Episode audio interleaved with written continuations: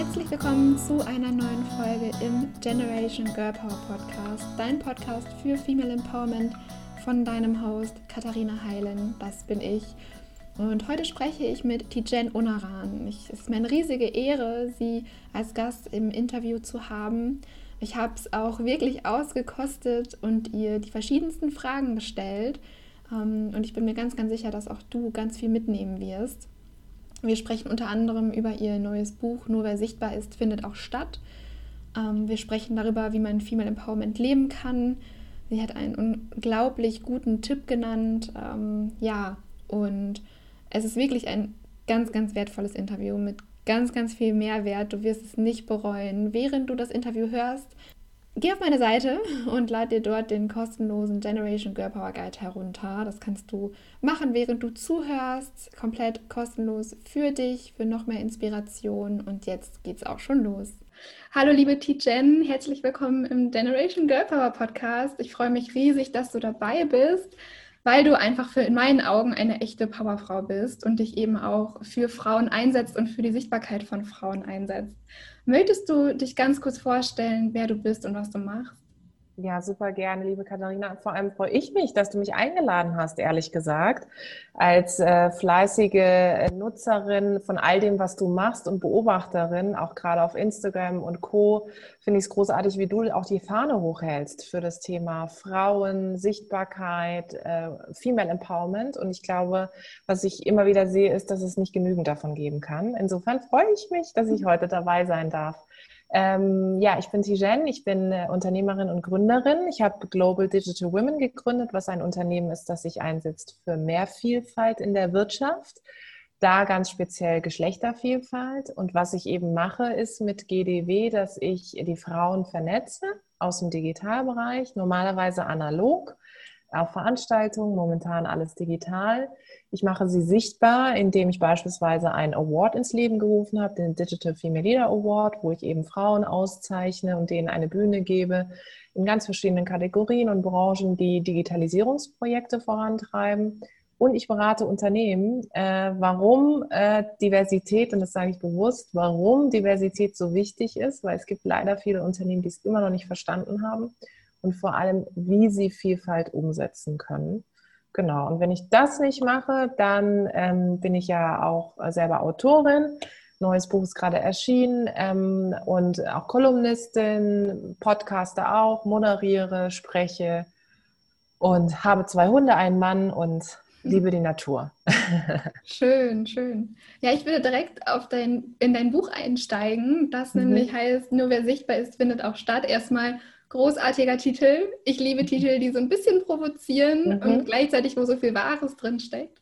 Ähm, warum hast du das Buch geschrieben und warum lag dir das so sehr am Herzen?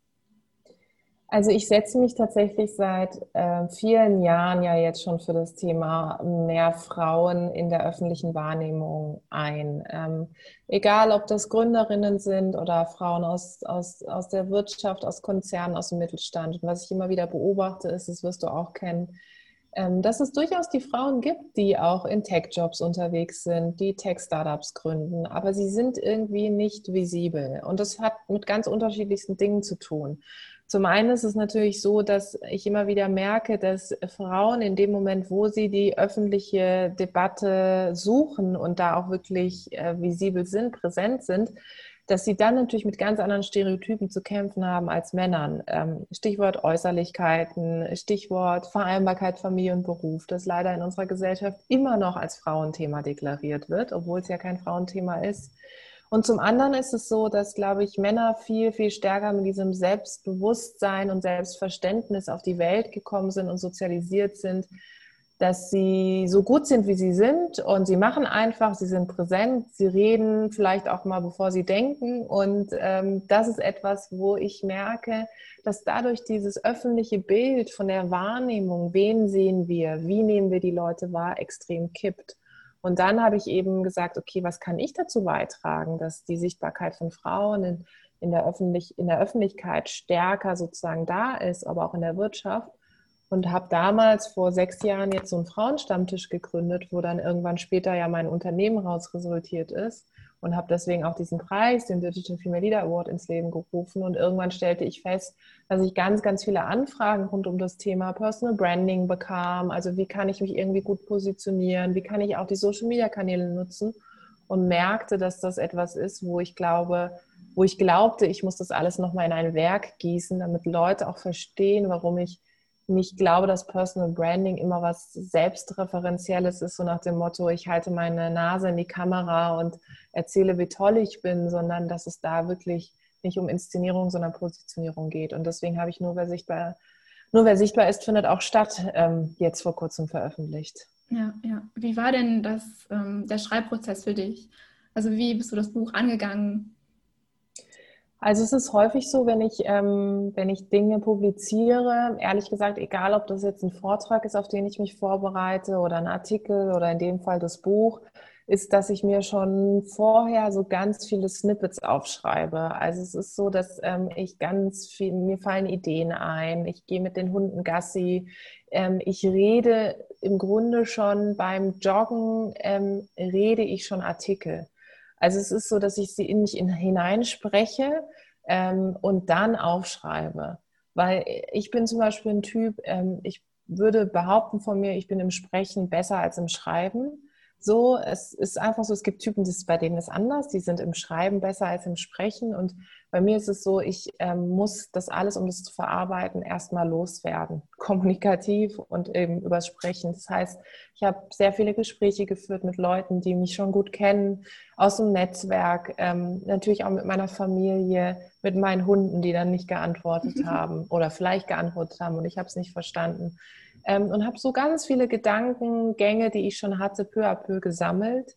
Geschichten, die ich beobachtet habe, Dinge, die mir eingefallen sind, weil das Buch ja natürlich auch von persönlichen Anekdoten lebt. Und das ist ein Tipp, den ich an alle mitgeben kann, die egal, ob sie ein Buch schreiben oder einen Vortrag halten und es persönlich machen wollen, ähm, schreibt euch Anekdoten, Erfahrungen immer auf. Also ob das jetzt ein Tagebuch sein muss, sei mal dahingestellt, aber ich habe auch ein Notizbuch, ein ganz analoges, wo ich mir einfach Gedankengänge aufschreibe, weil wir leben in einer schnelllebigen Zeit und ähm, wir sind so eingebunden in unsere Arbeitsabläufe, du wirst es vergessen. Das heißt, das habe ich gemacht. Und das andere war, dass ich dann natürlich ähm, mir Zeiten geblockt habe. Das mache ich bis heute. Also für Dinge, für Projekte, für Schreibprozesse, von wo ich weiß, ich muss mich auch ein Stück weit disziplinieren, um das zu machen. Es ist jetzt nicht so, dass ich die wahnsinnige Literaturexpertin bin und mich hinsetze und dieses Blatt Papier sich von selbst füllt. Gegenteil, das kennst du wahrscheinlich auch. Äh, man sitzt dann vor diesem weißen, leeren Blatt Papier und, und guckt diesen Cursor an und denkt sich so, ich, ich kann, mir fällt es einfach nicht ein. Ich kann diesen Satz, es geht einfach nicht. Und äh, da haben mir eben diese, diese wirklich äh, Zeiten geholfen, die ich auch für mich geblockt hatte. Ja, ich habe das, wenn ich diesen Cursor anstarre auf dem weißen Blatt, dann versuche ich mich möglichst immer von allem frei zu machen und den, gar keinen Anspruch zu haben, sondern eher den Anspruch zu haben, das einfach erstmal super schlecht dahin zu schreiben, ne, den, den, Inhalt, was ich haben möchte, um das dann nachher auszuformulieren. Weil sonst geht es mir genauso wie dir. Ähm, wenn man, man, ne, wenn man dann mit Perfektion an die Sache rangehen das möchte, geht das geht oh. gar nicht. Dann, dann ist alles. Ja, das ist furchtbar. Und immer wenn du dann denkst, boah, ich, ich hau da jetzt einen intellektuell nach dem anderen raus und dann sitzt du da und, und verschachtest dich mit den Sätzen und, es, und dann liest du es auch noch jemandem vor. Und ich mache das natürlich meistens äh, so, dass ich meinem Mann auch zeige oder ihm erzähle, was so meine Gedanken sind.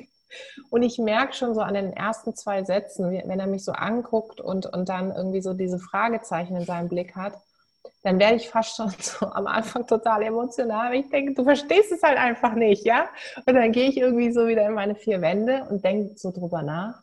Und dann stelle ich fest, ja, eigentlich hat er recht gehabt. Ja, ich habe es total verkompliziert und Schachtelsätze gehabt, versteht kein Mensch. Aber ja. dafür ist eben auch so ein Umfeld so wichtig. Genau, das ist vielleicht sogar ganz gut, ne? dass dir dann die Augen geöffnet wird, auch wenn man es nicht immer hören will. Ja. Aber es ist hilfreich, es ist hilfreich ja. auch für einen selbst. Dann nochmal die komplizierten Gedanken vielleicht einfach, ja, wenn man sie selbst simplifizieren kann, dann hat man halt, dann hat man so weit gebracht oder so sehr geschafft, dass es eben andere auch einfach leichter Absolut. verstehen. Das, ja. Deswegen machen wir das ja auch. Also, ne, deswegen schreibt man ja ein Buch, damit es einfach verständlich ist. Unser Anspruch ist es nicht, jetzt ein, ein keine Ahnung, ne? Philosophisches Werk. Also das genau. war jetzt nicht mein Anspruch. Ja? Mein genau. Anspruch war irgendwie aus der Realität, aus meiner Erfahrung etwas weiterzugeben an Menschen, die genau an dem Punkt sind, dass sie sagen, ähm, entweder ich bin noch nicht sichtbar und ich möchte gerne an meiner Sichtbarkeit arbeiten oder schon weiter sind und sagen, okay, wie, wie kann ich denn irgendwie weiterkommen? Äh, wie kann ich vielleicht auch mich rebranden? Ich bin vielleicht auf einem Thema, komme aber nicht mehr aus dieser Schublade und Schiene raus. Und äh, das merke ich schon an dem tollen Feedback, dass das wirklich schon funktioniert. Und das ist das, wofür ich es dann gemacht habe. Mhm. Du hattest vorhin im Vorgespräch gesagt, dass du durch das Buch auch nochmal ganz, eine ganz andere Zielgruppe oder ganz andere Menschen erreicht hast, die du über LinkedIn oder ähnliches vielleicht nicht unbedingt erreichen würdest. Das fand ich auch nochmal ganz spannend, ähm, weil es ja eben so ist. Ne? Ich meine, in Buchläden, Buchhandlungen, ähm, es sind einfach nochmal ganz, ganz andere Menschen da und eben alle Menschen. Ne? Das ist halt nicht mhm. nur so unsere kleine Bubble, in der man sich mhm. befindet und in der man sich irgendwann so connected hat und sich untereinander kennt, mhm. sondern mit dem Buch und deswegen halt eben auch die Sprache. Ne? Ich meine, jeder soll sich damit ja auch identifizieren können, mhm. jeder soll das umsetzen können, ähm, auch schnell durchlesen können irgendwo, weil, seien wir ehrlich, wer sich die Zeit nimmt, ein ganzes Buch von dir zu lesen, das ist ein enormer, eine enorme Ehre. Ne? Ich meine, das sind deine Gedanken und jemand, ich meine, so ein Buch ist nicht mal eben in einer halben Stunde gelesen, es sei denn, man mhm. kann super schnell lesen, aber ich brauche da schon so meine drei, vier Stunden mindestens für. Mhm, mhm, absolut. Ja. ja. also als ich dieses, als ich die Idee für das Buch entwickelt habe, ähm, habe ich mir natürlich schon die Frage gestellt, äh, wer, ist wer soll eigentlich die Zielgruppe sein? Und natürlich ist es so, dass man, dass man selber schon eine gewisse Zielgruppe mitbringt, sein Umfeld, sein Netzwerk. Du hast die Communities angesprochen, in denen wir beide auch unterwegs sind, die Female Empowerment Communities. Ähm, aber das sind natürlich im Zweifel Leute, die schon das Thema kennen oder so eine gewisse Sensibilität für das Thema haben. Für mich war die größte Herausforderung und das, was ich unbedingt erreichen wollte, dass eben andere Menschen auf das Thema Personal Branding, Positionierung, Sichtbarkeit, ähm, Unabhängigkeit aufmerksam werden. Und daher habe ich wirklich großen Wert darauf gelegt, dass ähm, die Beispiele, die in dem Buch sind, jetzt nicht nur, sage ich mal, aus einer privilegierten Sicht kommen, sondern für jedermann, jede Frau da draußen anwendbar ist. Und das hinten steht ja auch auf dem Klappentext, okay, egal ob ich jetzt Krankenschwester bin oder ob ich äh, CEO eines großen Unternehmens bin, ob ich angestellt in einem Unternehmen bin, es ist für jeden und jede was da draußen. Und das ist wirklich auch das, was Personal Branding für mich so wahnsinnig demokratisch macht, entgegen des negativen Images, das wir in Deutschland von diesem Begriff alleine haben. Für mich ist Personal Branding oder für mich war Personal Branding, sage ich auch mal wieder, eine Art sozialer Aufstieg, wenn man so will, ja, weil ich ähm, hatte eben kein Umfeld von zu Hause aus, von Geburt aus, wo wir irgendwie am Abendbrottisch saßen und Bilanzen uns angeschaut haben oder über Unternehmertum gesprochen haben. Und ich hatte am Anfang keine Möglichkeiten, mir ähm, eine Pressesprecherin an die Seite zu holen, die mit mir gemeinsam Presse macht, sondern ich habe eben alles selber gemacht. Und das bieten heute die digitalen Kanäle zum einen und zum anderen, wenn du dich eben einmal damit beschäftigst, wie willst du wahrgenommen werden, wofür stehst du, was sind so Talente und Fähigkeiten, die du mitbringst, hilft es dir natürlich ungemein in deinem Job. Und zwar egal, ob du wie jetzt viele Menschen in Kurzarbeit bist und darüber mal reflektierst, ob der Job, den du hast, eigentlich der richtige ist. Oder ob du vielleicht eine Gehaltserhöhung willst und in eine Verhandlung treten musst und argumentieren musst und willst, warum du eigentlich gut bist und was du gut kannst. Dafür ist eben Personal Branding auch tatsächlich da, weil Personal Branding macht dir die Arbeit zuvor. Also es bereitet dir den Boden. Es zeigt, was du eben kannst. Und es ist wie eine Art Visitenkarte für dein berufliches Leben. Und daher war es eben zurück zu dem Punkt, daher war es mir auch so wichtig, dass gerade auch Menschen aus den Pflegeberufen, die gerade auch in der öffentlichen Debatte so stattfinden ähm, und einmal wahrgenommen werden, da sind wir beim Thema Sichtbarkeit, ähm, dieses Buch eben auch lesen, um zu begreifen, ähm, dass das Thema Sichtbarkeit sehr stark mit dem Thema Unabhängigkeit verbunden ist. Und mhm. das war mir ein großes Anliegen. Mhm.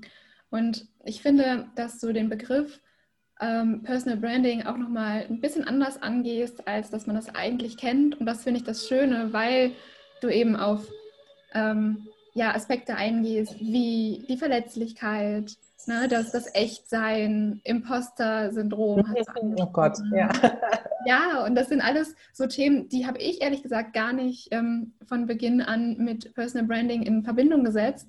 Und das hat mir dann aber im Nachhinein vor allem gezeigt, dass das genau die Art ist, die Personal Branding so zugänglich macht, weil Personal Branding ist eben nicht ein Doktortitel zu besitzen mhm. und äh, sich damit irgendwie zu positionieren, sondern Personal Branding geht halt auch viel über das Echtsein und mhm. das, was du sowieso schon mitbringst. Und ich meine, wir sind alle Menschen und damit bringen wir auch alle Fehler mit irgendwo, ne? Oder, oder Dinge, die ja uns einfach auch verletzlich machen, wenn wir die ganz ehrlich teilen. Und das fand ich so stark erstmal, dass du es thematisch angesprochen hast und dann aber auch, dass du selber als Beispiel vorangegangen bist und auch selber die Geschichten geteilt hast, was, was bei dir vielleicht nicht so gut lief oder ähm, auch deine Erfahrungen, deine Anekdoten, du hast es gerade mhm. angesprochen, die du mhm. gesammelt hast. Und das fand ich so extrem stark. Und ich würde gerne ähm, auf das Thema oder in das Thema nochmal näher reinspringen, ähm, weg von der Perfektion, weil wir das gerade mhm. auch schon hatten, ne? Mhm. Thema Buchschreiben. ähm, wie, wie gelingt dir das? Ähm, wie schaffst du es,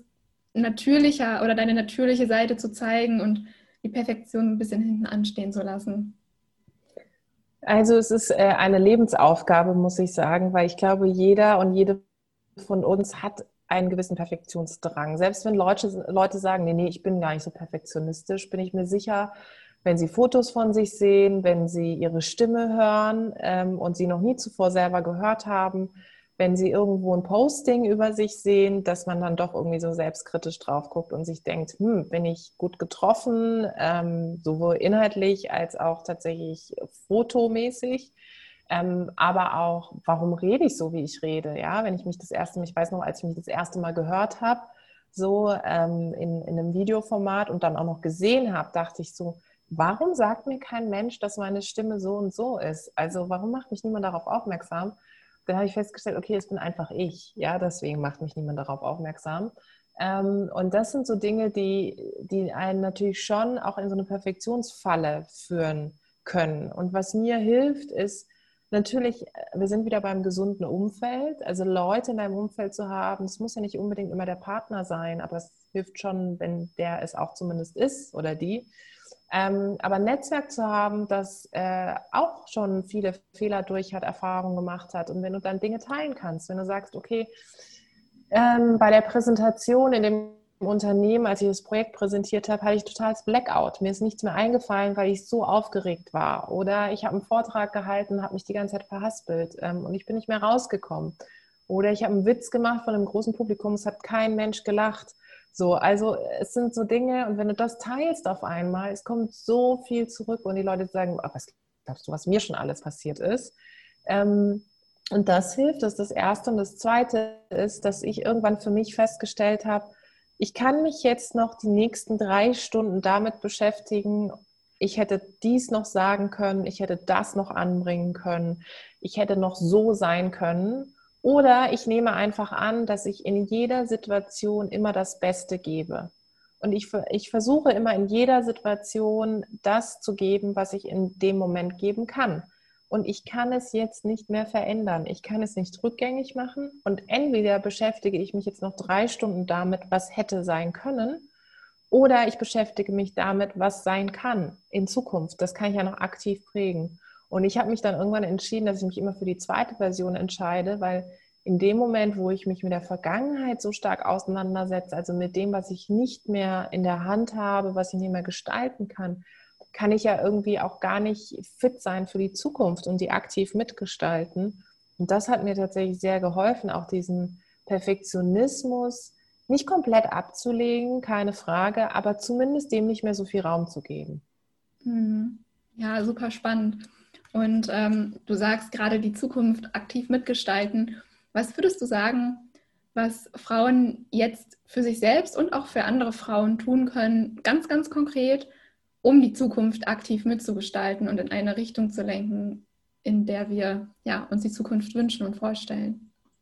Das erste ist, dass ähm, jede von uns ähm, irgendwo auf Social Media mit Sicherheit unterwegs ist. Und selbst wenn ich es nicht bin, dann äh, kann ich, würde ich immer so mir überlegen, was kann ich über meine eigenen Kanäle teilen, egal ob analog oder digital. Also wenn wir es jetzt mal auf die digitale Welt beziehen, Warum empfehle ich nicht irgendwie alle zwei Wochen oder meinetwegen einmal in der Woche Accounts, denen man folgen soll, von Frauen?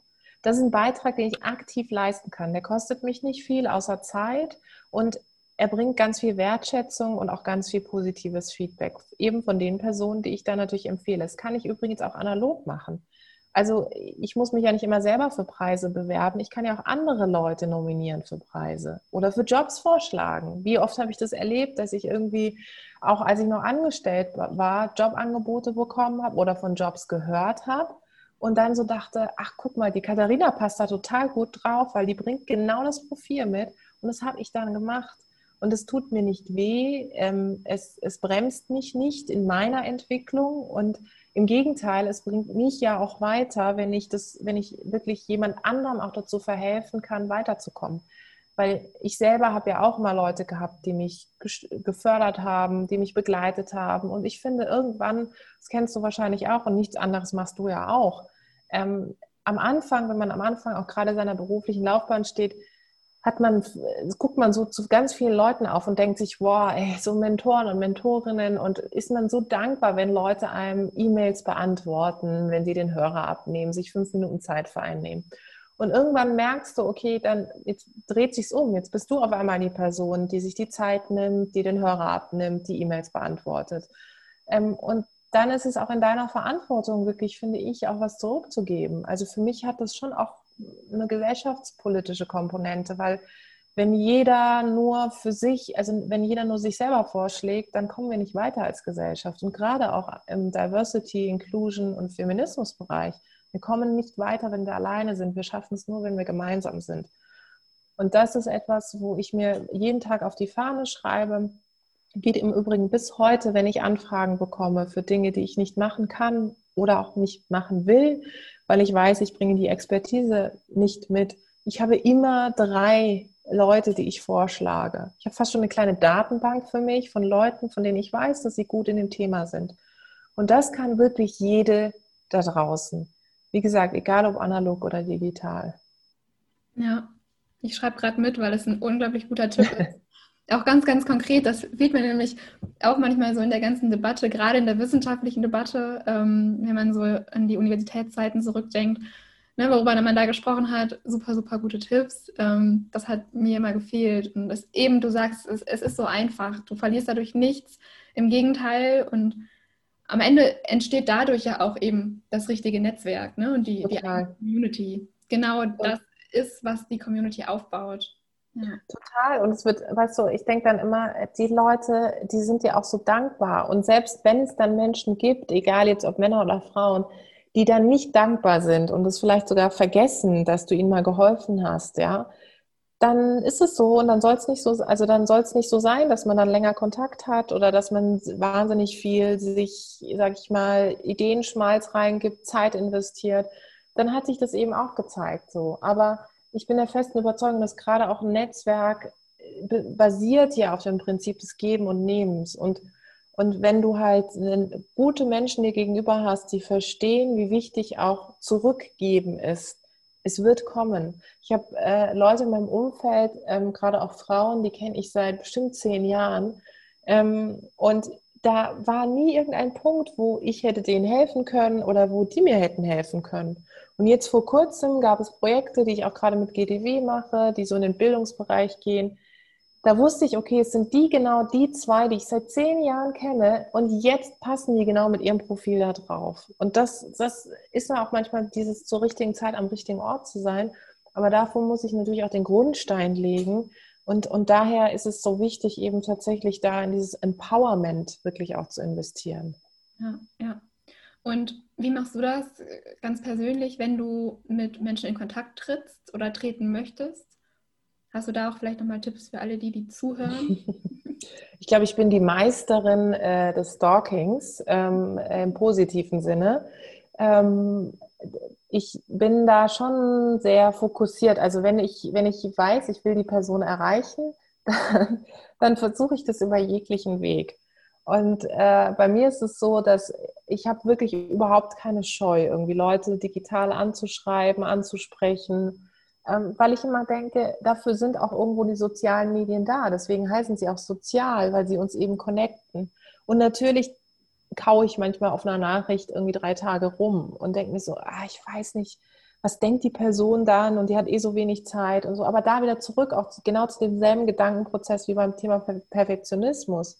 Bevor ich jetzt dann wieder drei Stunden drüber nachdenke, was die Person denken könnte, mache ich es einfach. Einfach auf Abschicken drücken und wenn da nichts zurückkommt, dann, ich habe es versucht. Aber die Wahrscheinlichkeit, dass was zurückkommt, ist eben da. So, und daher sage ich mal allen Leuten, die dann so sagen, ich, ich ähm, traue mich nicht oder ich bin zurückhaltend, was ehrlich gesagt total menschlich ist und auch in der Natur der Sache und des Menschen liegt, es ist erstmal gut, dass du zurückhaltend bist, dass du eben nicht mit der Tür ins Haus fällst. Aber überleg dir immer, ob die Zurückhaltung dich wirklich an den Punkt bringt, an den du möchtest. Weil es ist eine urromantische Vorstellung, dass jemand erriechen, erahnen kann, was du möchtest, sondern du musst es aktiv kommunizieren. Und ich ähm, hatte auch so, so eine Begegnung vor Jahren, wo ich, äh, wo meine ersten Schritte so im Bereich äh, Sprecherin und Moderation und, und, und. Und da gab es viele Menschen, die immer so auf mich zugekommen sind und gesagt haben, du Tijen, ich suche jemanden äh, als Sprecherin, die einen politischen Background mitbringt und im Digitalen unterwegs ist, jetzt sich selbstständig macht, also so ein Profil skizziert, was ich habe. Und dann habe ich mir immer gedacht, warum kommt niemand auf die Idee, mich mal anzusprechen? Vielleicht könnte ich das ja auch machen. Also ich weiß nicht, ob ich es kann, aber warum fragt mich einfach niemand? Und dann ist mir tatsächlich aufgefallen, dass ich aktiv noch nie darüber gesprochen habe. Ich habe noch nie davor darüber gesprochen gehabt, dass ich zum Beispiel auch Vorträge halte oder auch moderiere, was ich davor schon zwei Jahre gemacht hatte. Ja. Natürlich im geschützten und kleinen Raum, keine Frage, aber ich habe es gemacht. Und dann habe ich irgendwann mal mir den ganzen Mut zusammengefasst, als wieder so eine Anfrage kam, habe ich wirklich zurückgeschrieben, ja, ich kenne jemanden sogar sehr gut, nämlich mich. Und dann dachte ich so, oh Gott, wie arrogant ist das bitte? Jetzt habe ich mich da selber nach vorne gedrängt. Und dann kam sofort zurück, super, dass du es sagst, siehst du, daran habe ich noch gar nicht gedacht. Klar, lass uns telefonieren. Und das war sozusagen der Beginn auch, auch des öffentlichen Vortragens und des Platzierens als jemand, die eben auch gerne Vorträge hält, weil ich der Auffassung bin, dass ich das einfach auch gut kann. Ja, so. Und das ist auch mein Tipp. Also nicht denken, weil euch Menschen nicht ansprechen, dass sie euch nicht auf dem Zettel haben oder dass sie euch nicht wertschätzen. Sie wissen einfach nicht, was ihr könnt. Und das muss man selber kommunizieren. Ja, genau das Gleiche ist mir auch mal passiert. Echt? Mhm, ja, total verrückt. Ähm, deswegen auch spannend, dass du das sagst. Und ich, ich wusste in dem Moment gar nicht, okay, weiß die Person nicht, dass ich das kann? Ja. Oder hat sie, wollte sie indirekt anfragen? Vielleicht, ne, mhm. also das, da bin ich mir bis heute nicht ganz sicher. Ähm, aber am Ende habe ich auch zurückgeschrieben, so, hey, ja, ich kann das auch machen. Ne? Also, es sei denn, du suchst wen anders, aber. Ähm, Und was kam zurück? Ähm, ja. Ja. Voll gerne. So, war eigentlich, eigentlich war ihr das gar nicht so wichtig, wer das jetzt macht. Hauptsache eine mhm. kompetente Person, die das kann. Und das war mhm. halt in dem Moment auch ich, also ne, unter anderem ich. Ich habe mhm. auch gesagt, ich kann auch wen anders vorschlagen, aber ich kann das auch für dich machen. Und dann, ja, mhm. voll gerne. Also es war super positiv. Genau, es war ja. so überhaupt nicht, oh mein Gott, so jetzt schlägt sie sich selbst vor oder wie war, Wie gesagt, die Anfrage war auch schon, ja, das war wirklich eine offene Frage. Mhm. Hey, kennst du wen? So, das ist ja keine Anfrage wie, okay, kennst du wen außer dich? Ja, ja, genau. Also das ist was anderes. Genau, die Person möchte ja wirklich einfach nur jemanden finden, der das machen kann und der da kompetent drin ist. Ne? Genau das ist es, ja. Ja. Ja, und jetzt, ähm, oh, das, auf die Frage freue ich mich sehr, weil in, in deinem Buch, in deinem neuen Buch, nur wer sichtbar ist, findet, oder sichtbar ist, findet auch statt, äh, hast du als allerletzte Übung, fand ich übrigens sehr schön, dass es zwischendurch diese praktisch, äh, Praxisbeispiele gibt, in denen man nochmal selber so in die mhm. Erarbeitung kommt.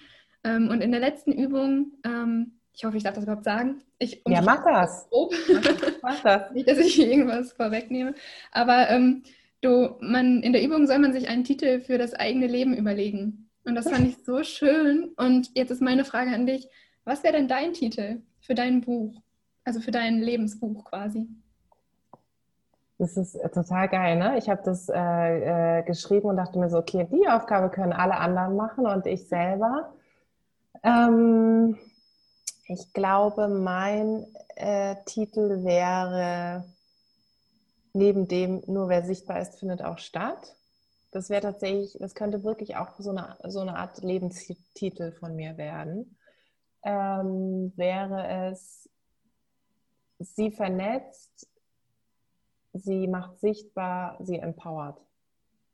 Oh, schön. So, so, also ich glaube, dieser Dreiklang ist mir total wichtig, weil ich, weißt du, ich, ich finde halt, also es mag jetzt total theatralisch klingen, aber ähm, ich finde, wir sind ja alle irgendwie auf der Welt, um einen Beitrag zu leisten. Und, und ich finde, jeder kann was tun. Und jeder kann auch im Bereich Feminismus was tun. Das ist genau das, was du vorhin angesprochen hast. Dass die Problematik in der Feminismusdebatte ist ja häufig, dass es eine sehr politisierte und wissenschaftliche Debatte ist. Da reden Menschen aus akademischen Haushalten über andere Menschen aus akademischen Haushalten. So, und das funktioniert, finde ich, für den Feminismus, der ja besagt, okay, ich kämpfe für die Rechte von Frauen und für Gleichstellung, funktioniert es eben nicht für alle. Und daher bin ich der festen Überzeugung, dass jede von uns einen Beitrag leisten kann. Und das fängt in kleinen Dingen an, wie ich es vorhin skizziert habe, andere für einen Job vorzuschlagen. Ehrlich gesagt fängt es aber auch damit an, zu sehen, wenn jemand ein tolles Projekt auf die Beine gestellt hat, eine Nachricht zu schreiben. Hey, ich beobachte das, ich finde es super, tausend Dank, dass du das machst. Ähm, ich finde es großartig, wenn das Leute bei mir machen, aber ehrlich gesagt auch bei anderen, weil ich denke, wie oft leben wir in unserer Bubble und denken, oh, wofür mache ich das eigentlich? Ja, so. Mhm. Und ich habe mir zum Beispiel angewöhnt, wenn ich das bei Menschen denke, dann schreibe ich das, weil, weil wenn ich das, wenn es hilft mir nichts, wenn ich das nur denke. Die kriegen das nicht mit. Auch hier wieder Sichtbarkeit. Ja, ich will, dass sie es aktiv sehen, dass ich sie wahrnehme und dass ich es großartig finde. Und das ist etwas, wo, wo wir uns auch ehrlich gesagt gerade in Deutschland wahnsinnig schwer tun, weil wir kein Land des Personenkultes sind. Wir sind kein Land, das Erfolge rauf und runter zelebriert, weil wir immer erst sagen, ja gut, Bescheidenheit ist die Tugend und bitte erstmal so ein Step nach dem anderen und die Leistung in den Vordergrund stellen. Aber wir leben in spannenden Zeiten und klar, ich glaube, was die Krise gezeigt hat, ist, dass wir mehr denn je auf Gemeinschaft aus sind und sozusagen angewiesen sind. Und bei Gemeinschaft ist auch wichtig, eben Wertschätzung zu zeigen. Und das ist, finde ich, ein totaler Punkt von Feminismus und eben auch Diversität und Inklusion, dass du, dass du Menschen zeigst, dass sie so gut sind, wie sie sind. Und dass sie nicht an sich arbeiten müssen, um einer Gesellschaft gleich anzugehören, sondern sie sind gut, wie sie sind. Und wir müssen als Gesellschaft uns Gedanken machen, wie wir so inklusiv uns aufstellen, dass, dass Leute sich wohlfühlen, ja? Ja, absolut. Und die zweite Aufgabe war oder Frage war, wer würde dein Vorwort schreiben? Ähm, jetzt habe ich gesehen, du hast gar kein Vorwort. Also du hast ein Vorwort im Buch, aber nicht von wem anders geschrieben. Wer wäre das bei dir? Es wären definitiv meine Eltern. Ähm, ich habe ja auch in meinem Buch ganz am Anfang meinen Eltern oder meiner Familie gedankt, die mich immer äh, gelehrt hat, unabhängig zu sein. Und ich würde mir total wünschen, dass meine Eltern, und zwar getrennt, ähm, voneinander ähm, das Vorwort schreiben, weil ich gerne wissen wollen würde, wie was sie auch noch mal so stark geprägt hat. Klar weiß ich das. Ich meine, wir sind miteinander verbunden, aber ähm, so warum sie ja, warum sie auch so mir das so mitgegeben haben, dieses Thema Unabhängigkeit. So und wenn ich das noch mal schwarz auf weiß hätte, es für die Ewigkeit. Das finde ich ganz toll. Natürlich gibt es viele, du weißt es ja selber, es gibt so viele tolle Role Models da draußen. Aber ich finde, ich bin auch so sozialisiert, weißt du, Familie ist alles und ich finde, solange man seine Eltern noch hat, ist es eigentlich das Schönste, wenn man irgendwie weiß, dass man sie auch, ähm, dass, dass sie auch äh, das auf Papier bringen können, was sie auf die Beine gestellt haben. Absolut. Ich finde, du solltest dich fragen.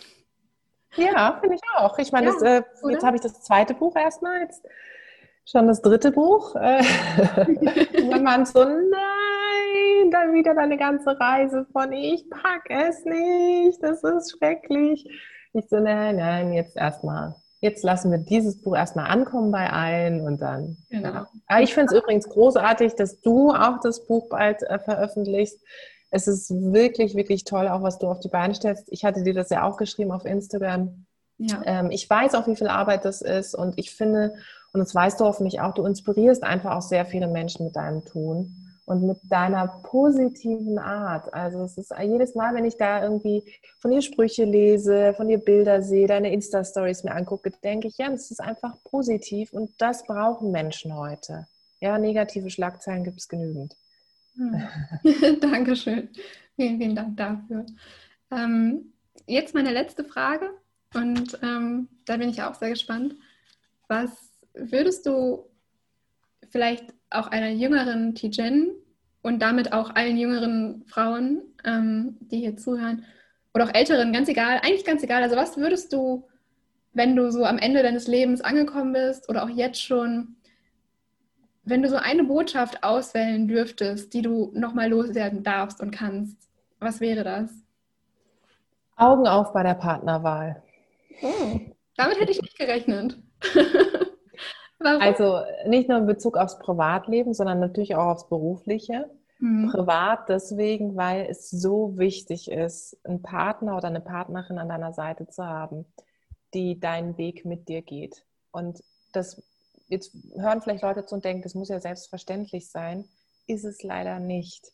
Weil ich erlebe in meinem Umfeld, wenn gerade auch Frauen erfolgreicher werden, ähm, hat es massive Auswirkungen auf die Beziehung, weil man sich vielleicht an einem anderen Punkt seiner Karriere kennengelernt hat und der eine wächst und der andere vielleicht auch nicht, wie auch immer. Und das stellt natürlich so eine Beziehung auch vor große Herausforderungen. Und deswegen braucht es eine gesunde Partnerbeziehung äh, ähm, und eine gesunde Partnerschaft an der Stelle auf Augenhöhe wirklich, damit man sich gegenseitig unterstützen kann, gegenseitig Erfolge feiern kann man muss es jetzt nicht so weit treiben, wie mein Mann und ich das machen, dass wir beide im Unternehmen sind, beide Geschäftsführer sind. Aber am Ende des Tages ist es so wichtig, jemanden zu haben, der wirklich deinen Rücken frei hält und dir den Rücken stärkt. Und im Beruflichen ist es genauso. Ich werde immer gefragt, gerade auch wenn man sich selbstständig macht, ob man das zu zweit machen soll oder alleine. Ich finde das eine Typsache. Aber wenn du dir einen Partner, eine Partnerin an die Seite holst, guck dir das vorher an. Also guck dir genau, gib dir vielleicht mal ein Jahr Zeit, dass ihr mal gemeinsam Projekte erarbeitet, weil es kann so schnell auch in die Hose gehen. Und dann verlierst du vielleicht eine Freundschaft oder irgendetwas. Und das ist es dann am Ende des Tages nicht wert. Und deswegen Augen auf bei der Partnerwahl, weil das etwas ist, was so viele Auswirkungen auf Karriere, auf Erfolg, auf Verwirklichung hat, die man auf den ersten Blick tatsächlich gar nicht sieht. Mhm.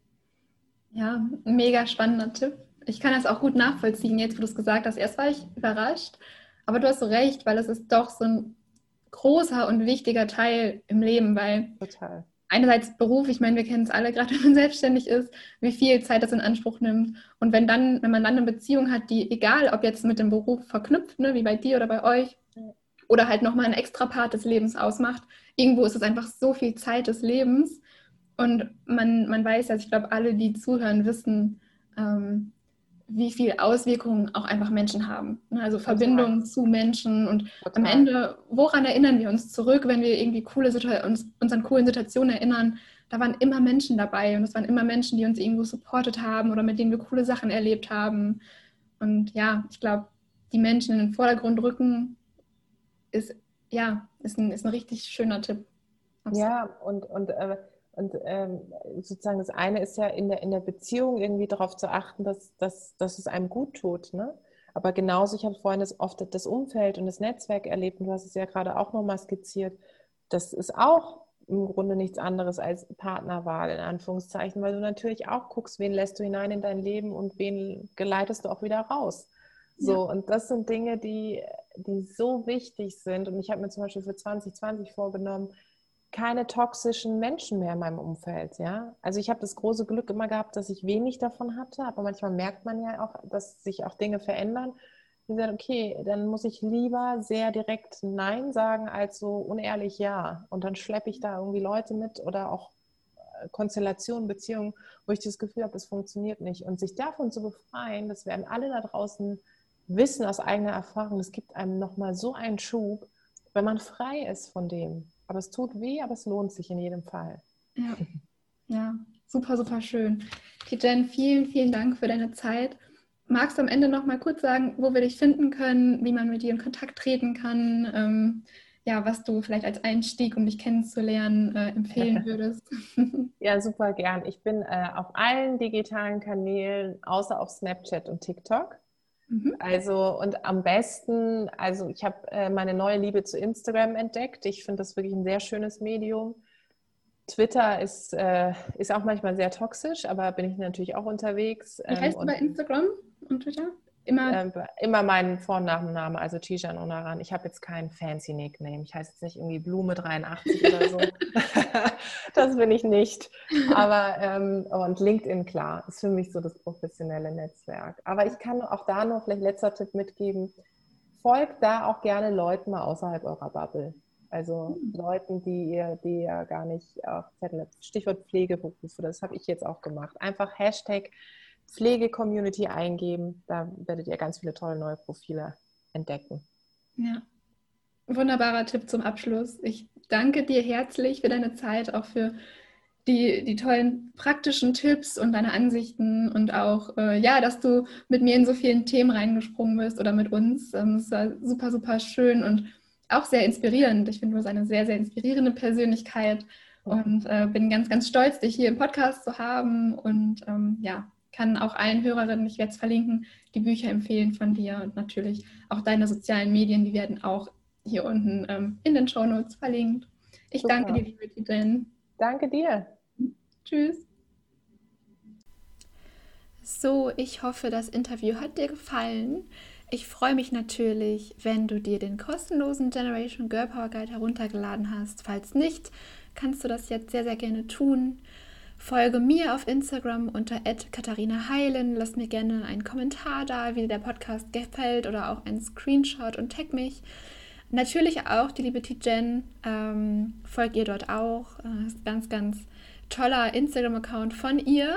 Und ja, ich freue mich, dich dort zu sehen.